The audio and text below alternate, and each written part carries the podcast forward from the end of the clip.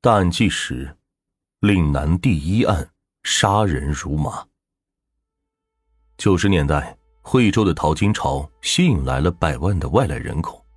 从广西农村走出来的青年农民许东泽就是其中一个。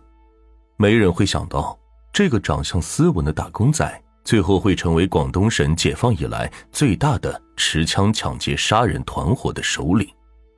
从许东泽团伙第一次作案到二号人物黄汉天最后落网，整整一年的时间，这个纠集了六十余人的打工仔犯罪团伙，流窜于惠州、广州、东莞、湛江、汕尾以及广西扶绥县等地作案，抢劫现金超过两百万元，背负多条人命，包括一名军区保卫科干部、两名治安联防队员等被杀害。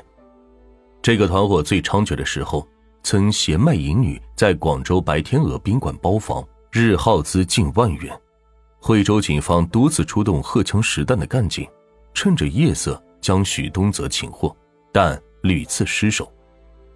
当他终于在情妇的老家湖南汉寿县被抓时，他淡定地掏出了身份证说：“我叫吴同发，你们抓错人了。”直到警方搜查到他的密码箱。把他那支子弹上膛的五四式手枪亮在他面前，他才瘫倒在地。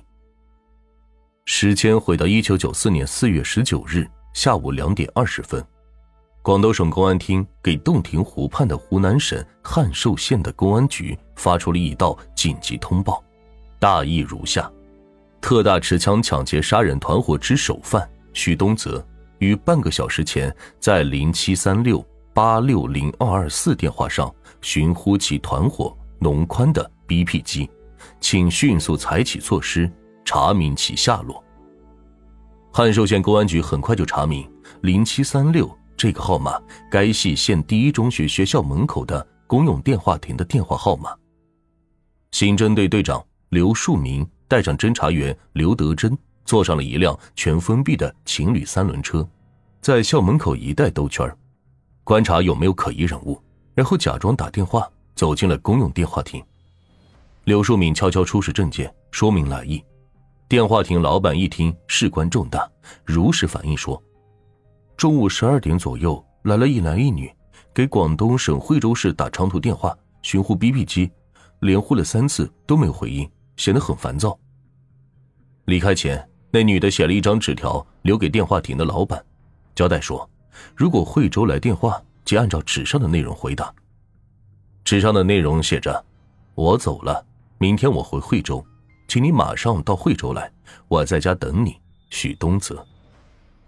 电话亭老板说：“这一男一女离去不久，惠州有人回了电话，他照纸条内容做了回答。”刘淑敏布置警员继续注意电话亭的情况，若发现可疑的一男一女，立刻报告。暗语是。你要的货已到。下午四点左右，警员急切的报告：要的货已到。许东泽落网后自述，他二十岁时从广西板栗乡来到惠州这片开放的热土，进入了一家塑料厂当起了工人。初到惠州，通街往来穿梭的进口小车，到处冒出的洋房别墅，还有旋转舞厅、海鲜餐馆，都让他眼热心醉。南北各地汹涌而来的穷光蛋，一夜之间就在这里变成了富婆大款。他想，别人能行，我也应该行。然而，现实与想象往往背道而驰。炒地皮他没本钱，炒皮条他没后台，炒股票他也没关系。每月靠打工赚来的辛苦钱还不够上一次高档舞厅的花销。一九九三年七月的一天。许东泽和同场打工的一宽、曾胜利、陆文熙等人在街上闲逛，认识了惠州本地人张文光。张文光怂恿他们说：“这打工辛苦，一个月才挣几百元钱，还不够一顿饭钱呢。如果你们够胆儿，到中巴上扒窃来钱快。”从此，惠州公路沿线的中巴上经常出没许东泽团伙的身影，许东泽的胃口也逐渐膨胀起来。他对一宽等人说：“扒窃是贼，抢也是贼，不如到大巴上去抢。”他叫一宽回广西，从越南购买枪支，准备大干一场，据记载，伊宽于一九九三年七月底回到广西，找到一个叫做杨华峰的人，托他到越南买了一支军用手枪，然后带着他一起回惠州闯世界。回到惠州之后，许东泽、陆文熙为他们接风。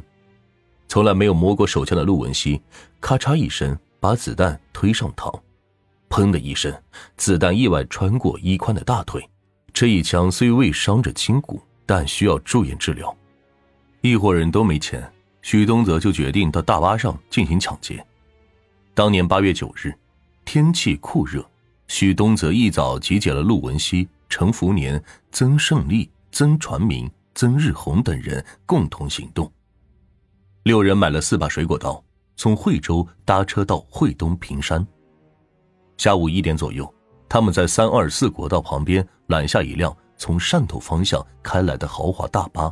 当车行驶三十多公里到惠城区云山路段时，许东泽突然拔出手枪，其余的同伙亮出水果刀。许东泽举枪吆喝，让旅客们主动把钱交出来，接着对旅客们。逐一搜集财物。